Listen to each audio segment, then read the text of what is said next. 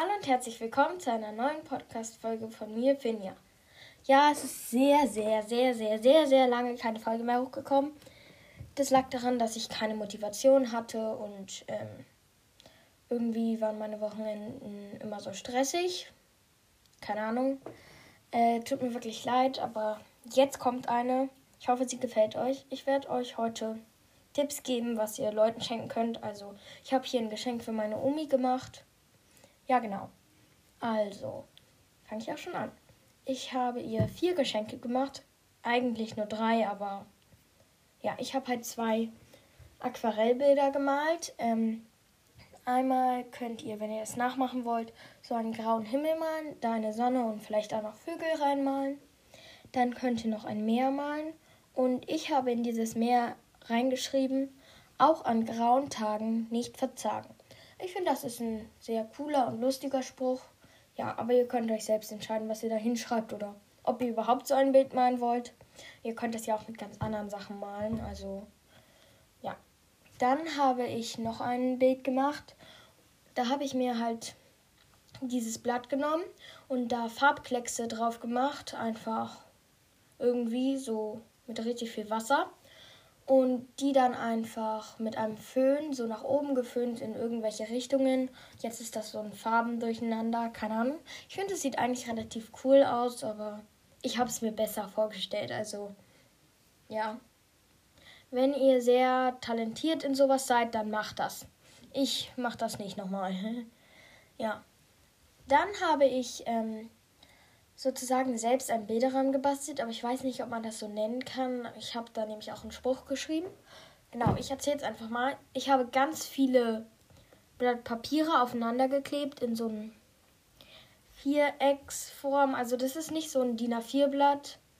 Ich glaube nicht ganz die Hälfte, ein bisschen mehr als die Hälfte. Egal, ist auf jeden Fall so viereckig.